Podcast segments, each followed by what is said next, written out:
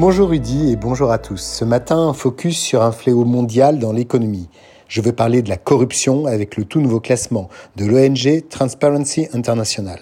Pour comprendre, on calcule un indice ou IPC qui classe 180 pays en fonction du niveau de corruption dans le secteur public tel qu'il est perçu par les experts et les hommes d'affaires en utilisant une échelle de 0 à 100, où 0 correspond à un système très corrompu et 100 à un système très faiblement corrompu.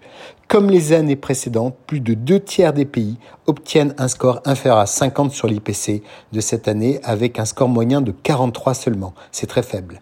Les pays bons élèves en tête de l'IPC sont le Danemark et la Nouvelle-Zélande avec un score de 88, suivi par la Finlande, Singapour, la Suède et la Suisse avec un score de 85 chacun.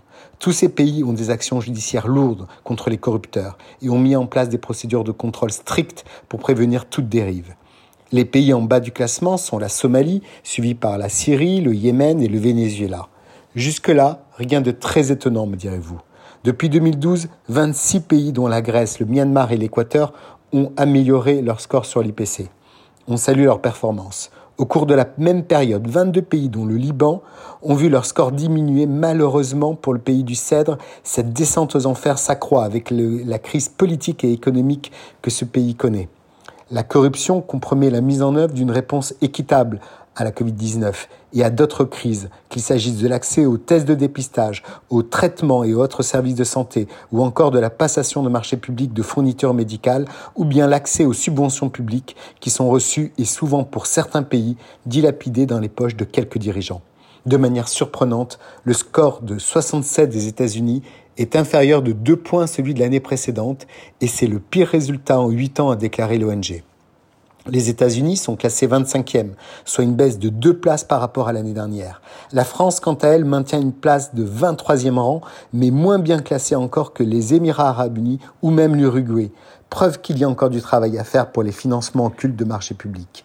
La Russie, quant à elle, pointe à la piteuse 129e place et se trouve dans la liste des pays extrêmement corrompus dans le monde. Gilles Belaïch, qu'en est-il d'Israël? Israël est un pays de plus en plus corrompu pour la quatrième année consécutive. C'est un très mauvais score. L'État hébreu est proche de la ligne rouge, en dessous de laquelle les pays sont perçus comme ayant un niveau de corruption élevé.